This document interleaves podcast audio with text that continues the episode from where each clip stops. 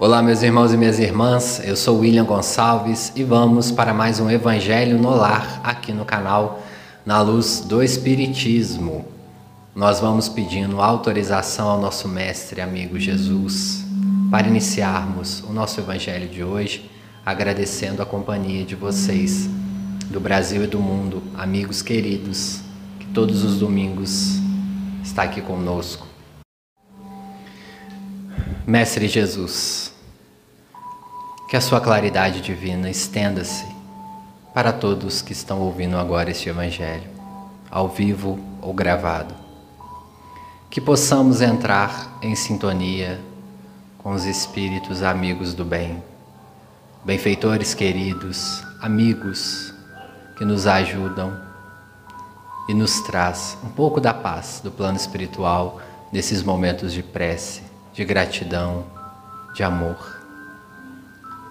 Ó querido Jesus, abençoe também os amigos desencarnados que porventura estejam escutando esse evangelho nesse momento, do lar dos nossos amigos ou até mesmo agora, do meu lar. Que eles possam também receber um pouco de uma gota de esperança e de amor. Sendo assim, vamos dar início. Que assim seja e graças a Deus. Bom, Falta pouco menos de um mês para o Natal e os próximos evangelhos, todos iremos falar especificamente do nosso Senhor Jesus Cristo.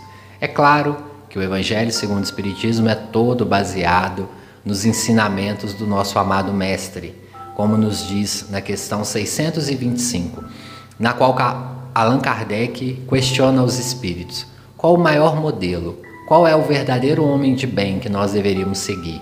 E os espíritos imediatamente respondem: Vede Jesus, em algumas traduções, apenas Jesus. Jesus é o nosso modelo, é o nosso guia, ele é o governador espiritual do nosso planeta e todos os espíritos são unânimes em dizer que ele sim é o espírito mais evoluído que esteve aqui entre nós. Independente da região ou do país que não conhece Jesus, Provavelmente sentiu seus ensinamentos através das vibrações de amor, de respeito, de carinho ou conhece com outro nome, porque esse espírito crístico está em todos nós muito antes de nós começarmos a encarnar aqui neste planeta Terra. Lembrando que para nós espíritas não é importante a data, dia 24, dia 25, é apenas um número correto. E nós também não temos a certeza, alguns pesquisadores vão dizer que Cristo nasceu por volta de março, maio, enfim. Mas para nós o que importa é as vibrações. Por que, que o espírita comemora o Natal? Não é que nós comemoramos. Para nós não é tão importante a comemoração, a ceia, etc. Mas sim as vibrações que ocorrem nesse momento e os trabalhos de caridade que ocorrem acabam elevando um pouco o padrão vibratório da atmosfera terrestre. O próprio André Luiz fala no livro Nosso Lar que durante o mês de dezembro, o, a colônia Nosso Lar fica com muitas vibrações. As flores ficam mais radiosas, há uma iluminação em todas as suas pétalas devido à atmosfera terrestre. Porque mais pessoas fazem caridade, como eu disse, mais pessoas oram, quem dera se nós estivéssemos todos os meses com essas vibrações, o que não ocorre. É claro que as vibrações negativas continuam, né? seria hipocrisia, hipocrisia dizer que não, mas uma parcela maior da população acaba voltando-se para uma prece. E outra coisa também que acontece no Natal. Muitas pessoas que já perderam mães, pais, avós, tios, acabam também relembrando esses espíritos e enviando uma prece. E aí também esses espíritos recebem essa vibração, lembrando que o pensamento é transmitido, as nossas preces também são transmitidas e por isso que o Natal também é um momento importante. Sem contar também que está próximo aí a virada do ano, a gente tem novas renovações de votos, de caridade, de amor ao próximo, enfim. Então, Nesse momento, nós vamos aproveitar para falarmos sobre o nosso Senhor Jesus Cristo, nos próximos evangelhos, depois nós retornamos aí o Há Muitas Moradas na Casa de Meu Pai. Do livro Pão Nosso, capítulo 73, Aprendamos quanto antes. A psicografia de Chico Xavier, o espírito é Emmanuel. Emmanuel vai iniciar o capítulo dizendo: Como, pois, recebestes o Senhor Jesus Cristo, assim também andai nele. Isso está em Paulo. Emmanuel vai iniciar: Entre os que se referem a Jesus Cristo, podemos identificar duas grandes correntes diversas entre si Há dos que o conhecem por informações e há dos que os recebem os benefícios. Os primeiros recolheram notícias do Mestre nos livros ou nas alheias exortações. Entretanto, caminham para a situação dos segundos, que já lhe recebem as bênçãos. A estes últimos, com mais propriedade, deverá-se falar do Evangelho. Como encontramos o Senhor na passagem pelo mundo, às vezes, a sua divina presença se manifesta numa solução difícil de problemas humanos, no restabelecimento da saúde do corpo, no retorno de um ente amado, na espontânea renovação da estrada comum para que a nova luz se faça no raciocínio. Há muita gente informada com respeito a Jesus e inúmeras pessoas que já lhe absorvem a salvadora caridade. É indispensável, contudo, que os beneficiários do Cristo, tanto quanto experimentam alegria na dádiva, sintam igual prazer no trabalho e no testemunho de fé. Não bastará fartarmos-nos de bênçãos, é necessário colaborarmos por nossa vez no serviço do Evangelho, atendendo-lhe o programa santificador. Muitas recapitulações fastidiosas e muita atividade inútil podem ser peculiares aos espíritos meramente informados. Todavia, nós, que já recebemos infinitamente da misericórdia do Senhor, aprendamos quanto antes a adaptação pessoal aos seus últimos desígnios. Basicamente, o que Emmanuel está conversando aqui conosco, nos explicando, é que é deverá ser a nossa grande reflexão. Cristo está conosco em todos os momentos, foi o que ele nos prometeu. Vinde a mim, vós todos que estáis cansados, aflitos, sobrecarregados. Ele é o nosso exemplo, ele é o nosso modelo. Ele ainda é muito criticado. Muitas pessoas viram as costas, principalmente quando estão com problemas, em situações graves, dificuldades financeiras quando nós somos chamados ao testemunho, quando sabemos que os nossos filhos que vão reencarnar serão filhos que nos darão problemas, testemunhos da nossa fé que nós mesmos prometemos no plano espiritual. Quando somos chamados ao plano espiritual repentinamente, ou os nossos amigos, familiares, e que nos bate o desespero, ele não nos prometeu facilidade, ele nos prometeu o amparo, o apoio certo. Ele prometeu que estaria conosco, de mão dadas, nos ensinando a caminhar, mas que nós precisaríamos trilhar os nossos próprios caminhos. Ele nos prometeu um alívio, mas não nos prometeu carregar a cruz por nós. O que muitas pessoas buscam em Jesus às vezes é uma terceirização de problemas. Ah, o Cristo faz. Eu vou orar aqui, às vezes até ora de forma ruim, entre aspas, com todo respeito, mas ora ali 10 segundos e deixa, terceiriza o problema para o plano espiritual ou para o Cristo. Não é isso que Cristo nos prometeu. Ele nos prometeu o consolo, sim, o alívio, sim, mas não a anulação dos nossos problemas. Não que isso não possa ocorrer, ocorre quando nós temos méritos, quando nós sabemos também a identificação do problema e por que estamos com aquele problema. Vamos aprender a olhar também o Cristo de outro prisma, porque nós temos as nossas provas, as nossas expiações, deveremos passar por elas. temos também os nossos desafios pessoais, temos as nossas escolhas. E quantas vezes que nós, em momentos de felicidade, nos esquecemos também do plano espiritual, de agradecer. É isso que Emmanuel está dizendo. Que muitas pessoas conhecem o Cristo da palavra, da leitura, das exortações, seja elas feitas por padre, pastor, palestrante espírita, enfim. Mas nós conhecemos o Cristo na prática. Nós temos essa capacidade de, nos nossos problemas, nos abraçarmos a Ele, quando o nosso mar está revolto, quando a tempestade chega até nós. Nós temos coragem de dar a mão pra, com Ele e andarmos sobre as águas? Ou será que também nós somos homens, mulheres de poucas fé. Podemos ser, mas ainda há tempo de reconstruir essa fé. A leitura de hoje está no capítulo 1 do Evangelho segundo o Espiritismo, no item 3, o Cristo.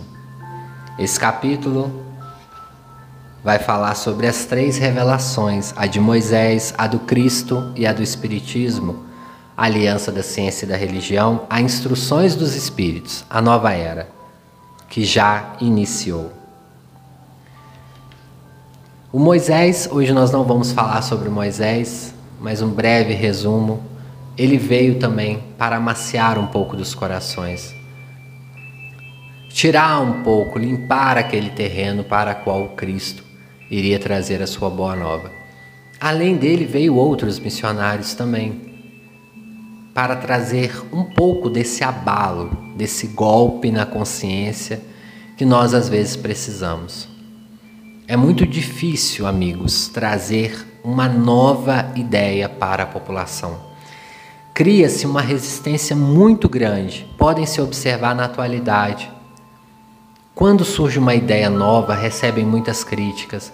As pessoas que não querem mudar são resistentes, criticam. Hoje em dia, com a internet, xingam, colocam a pessoa ao ridículo. Todas as ideias novas têm um período de adaptação. Isso na atualidade, que nós já estamos um pouquinho mais evoluídos.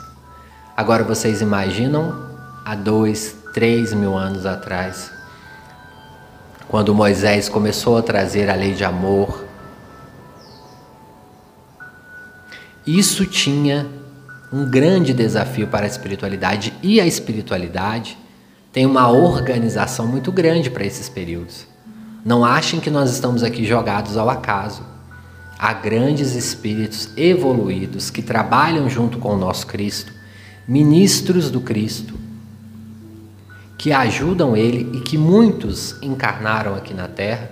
Quando não estavam encarnados, estavam mediunicamente junto com médiums que também eram da equipe ajudando. Foi assim até chegar ao Espiritismo e até hoje assim é.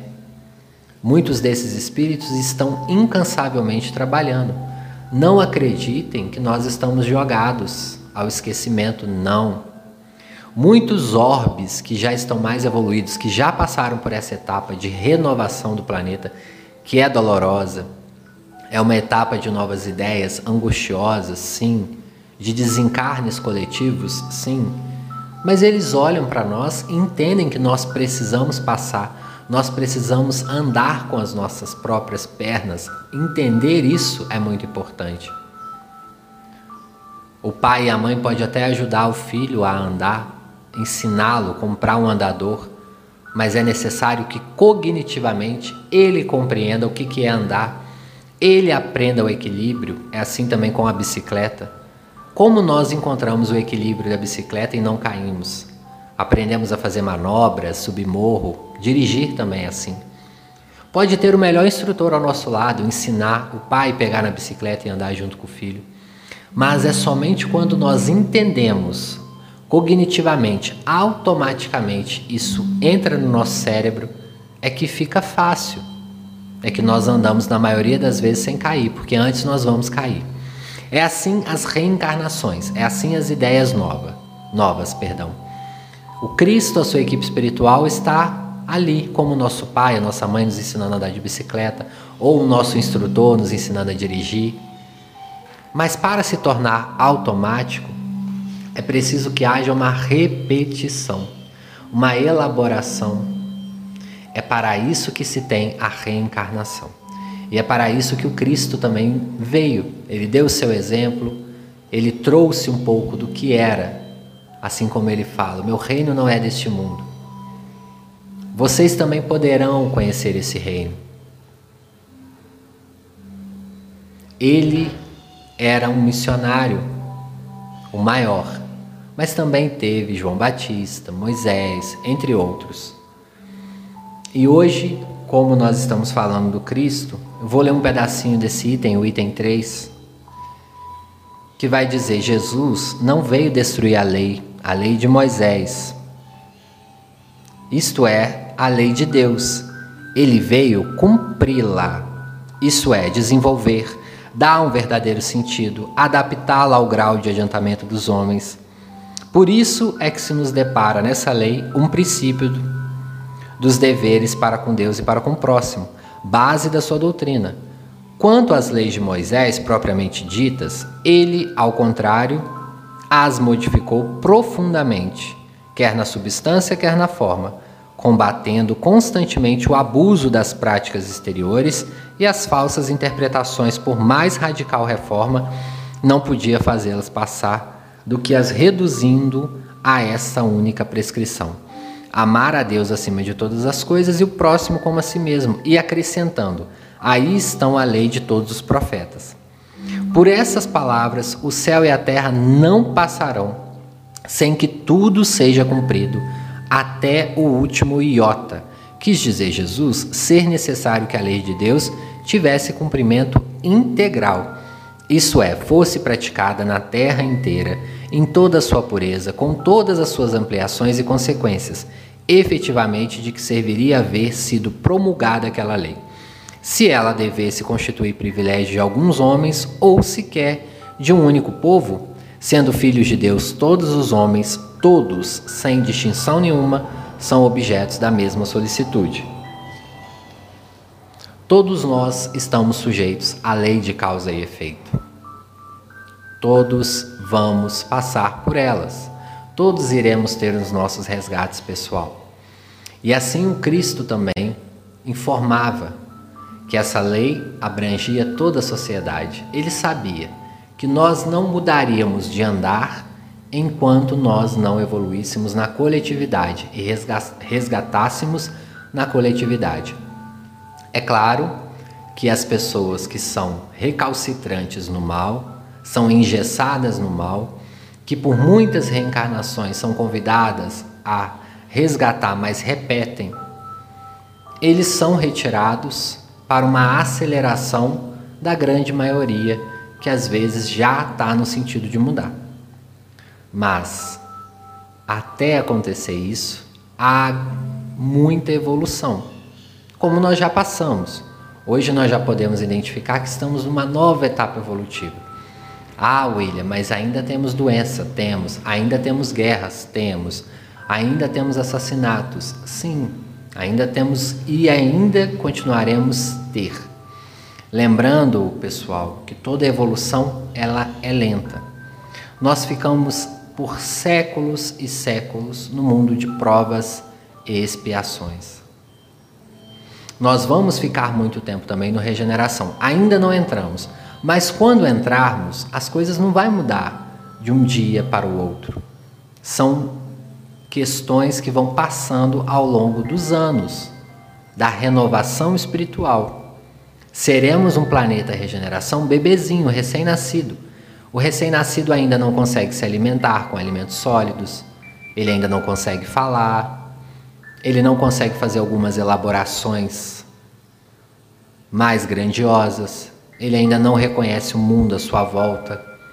E quando ele vai crescendo, ele vai explorando a casa ao engatear, ele vai desenvolvendo.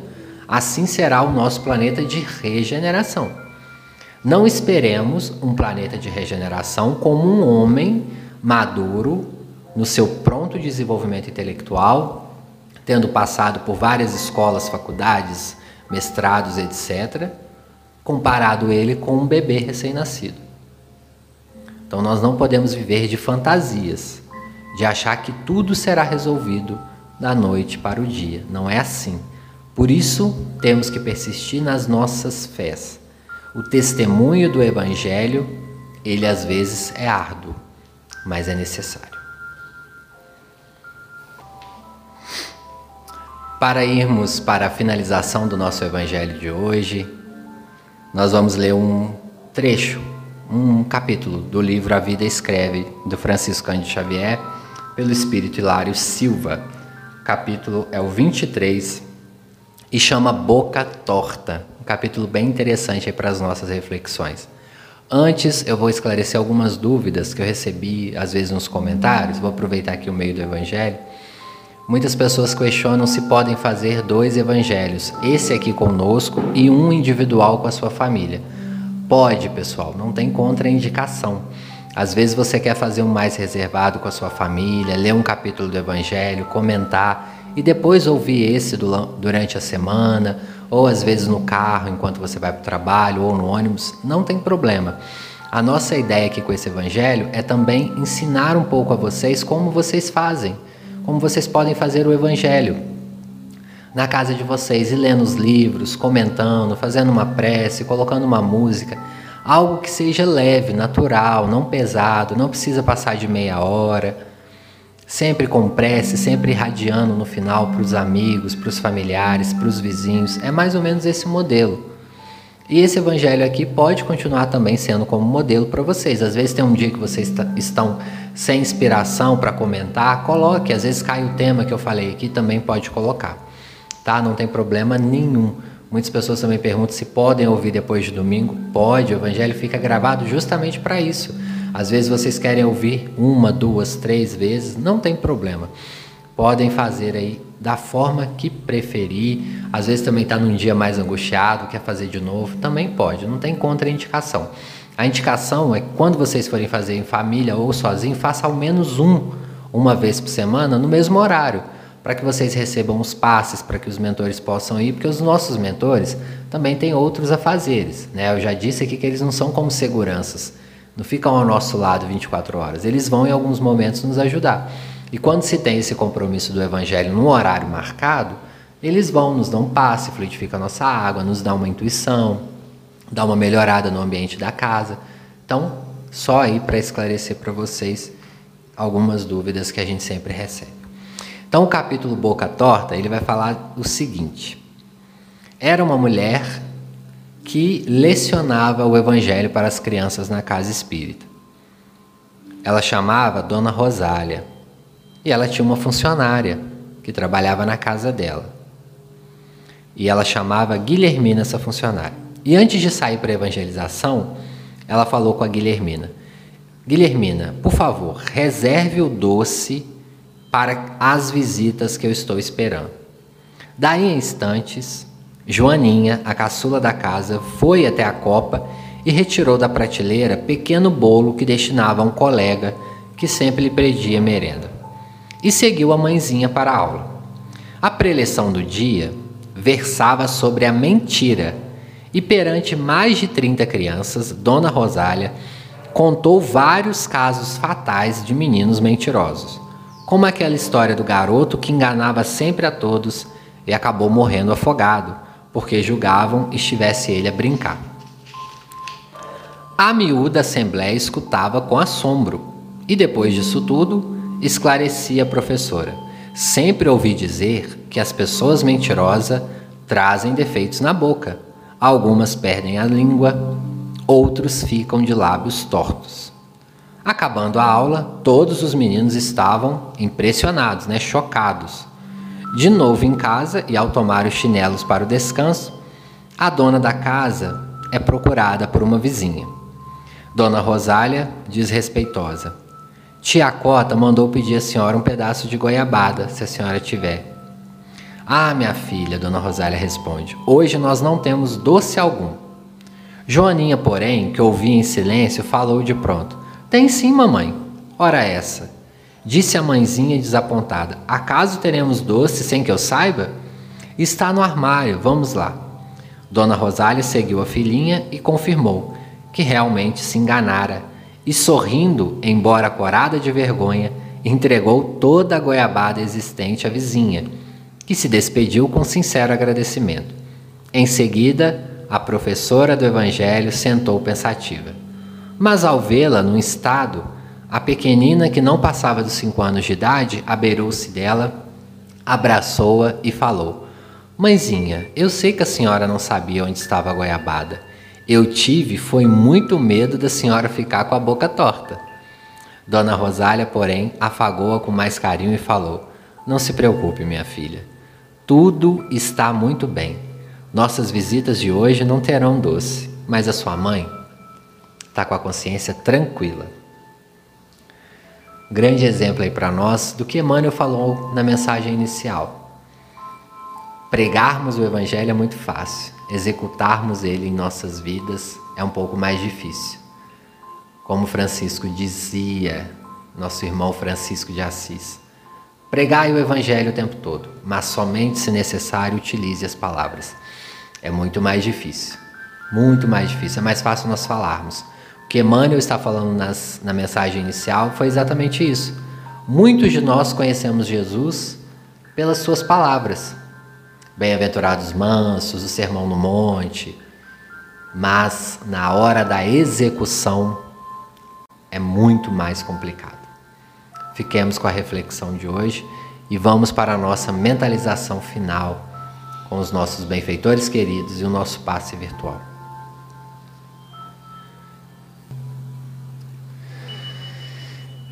Pedindo a Jesus que esteja conosco neste momento.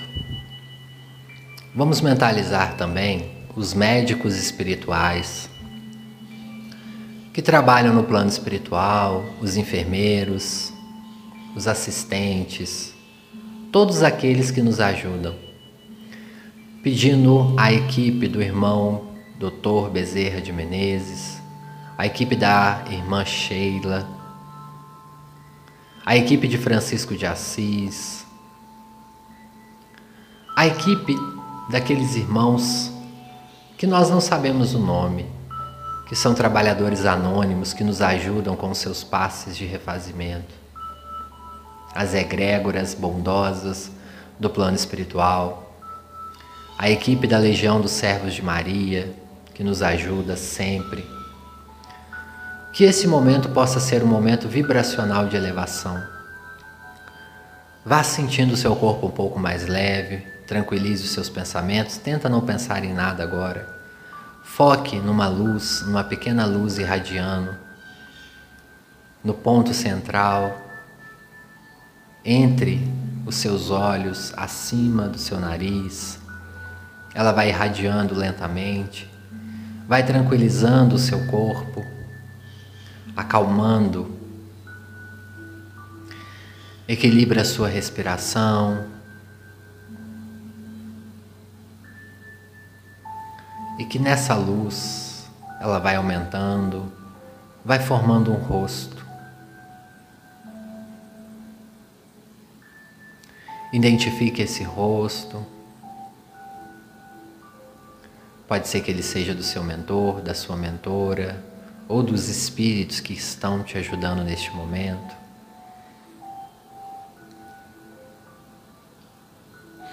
Entre nessa conexão de luz para receber o passe virtual, esquecendo um pouco dos seus problemas diários.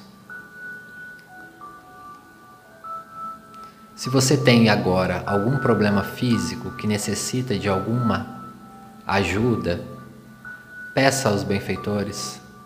Se você também tem algum problema psíquico ou algum problema grave para resolver, pode pedir. Mas não esqueça também de agradecer. Peça e agradeça. Agradeça por ser quem você é. Agradeça pela oportunidade da encarnação, pelo lar que te acolhe, seja ele qual for, pelo alimento que chega à sua mesa. Agradece até pelas suas roupas, pela água que você toma e pelo, pela água que também que te banha. Agradeça pela energia elétrica, tudo que te ajuda a evoluir. Seja grato, grata. Com esse sentimento de gratidão, com essa elevação de pensamentos, peça também a ajuda necessária que você precisa. Peça a esses benfeitores que estão vindo na sua mente para que possa fluidificar a sua água, a água dos seus familiares, a água também dos seus animais de estimação, que possa também cercar a sua casa com bons fluidos, por dentro, por fora, em cada janela, em cada porta, no teto.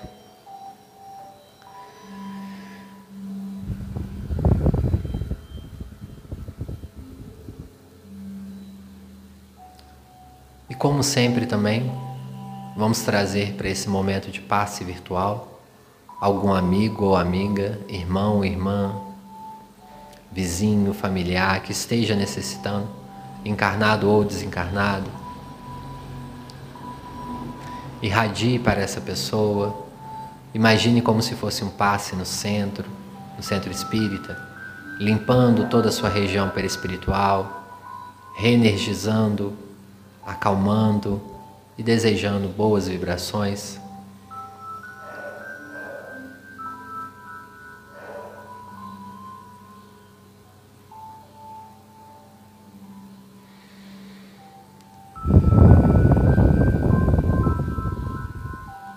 Se você também sabe de alguém que está agora em UTI, CTI, internados em hospitais, irmãos ou irmãs que estão em clínicas de reabilitação de álcool ou outras drogas. Envie para essas clínicas, para esses irmãos necessitados.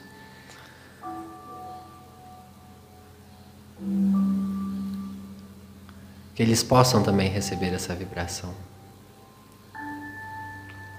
Estando banhado de luz, de gratidão, de amor, nós vamos voltando lentamente ao nosso corpo físico, agradecidos à espiritualidade, agradecidos a Jesus, agradecidos pela fluidificação da água, pelo Evangelho de hoje.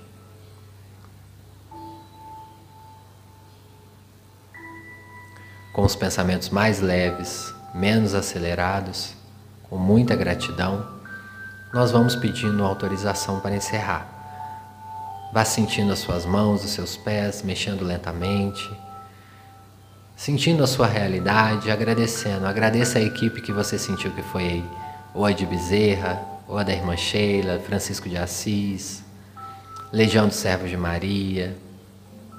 Agradeça. Muito obrigado, equipes que nos ajudam sempre. Gratidão, Senhor Jesus. Nós vamos seguindo para o encerramento desse Evangelho agradecendo, agradecendo por cada um que esteve aqui, encarnado ou desencarnado, e nos ilumine a nossa semana, nos dá força, bom ânimo, direciona, guia os nossos passos, abençoa também na execução dos propósitos que nós temos nessa encarnação. Abençoa o nosso lar Jesus, abençoa também todos os nossos amigos, as pessoas que estão à nossa volta, que nos faz evoluir. Muito obrigado, que assim seja e graças a Deus. Vamos para os nossos abraços finais. Um grande abraço para o meu amigo Marcos Paulo, do Rio de Janeiro. Sua cachorrinha granola. Vibrações aí para vocês. A Maria do Socorro Cordeiro, de Campina Grande. Um grande abraço. Tatiane Marques, que está sempre aqui junto conosco. A Rosa Maria, de Portugal, da cidade de Porto. Um grande abraço, obrigado. A Norma Carvalho, grande amiga do Rio de Janeiro, um abraço. Obrigado, Neide Guerreira, Guerreiro, perdão. Amém. Ela fala que é do Texas, Estados Unidos. Rio, do Rio de Janeiro, a Maria José Correira da Silva. Natalícia Fonseca de Moraes, de Rio Verde, em Goiás de Campinas, em São Paulo, Wake Almeida. O Tim Gonçalves, um grande abraço lá de Uberaba, em Minas Gerais, terrinha aí do nosso Chico que trabalhou, né? Muitos anos. De Manaus, no Amazonas, é Ieda Alcântara. De Palmeira, no Paraná, o Geraldo, grande abraço. Paschek, acho que é assim que pronuncia seu sobrenome. E de São Paulo, na capital, Wagner Júnior. Um abraço, pessoal. Fiquem com Deus. Até o próximo Evangelho.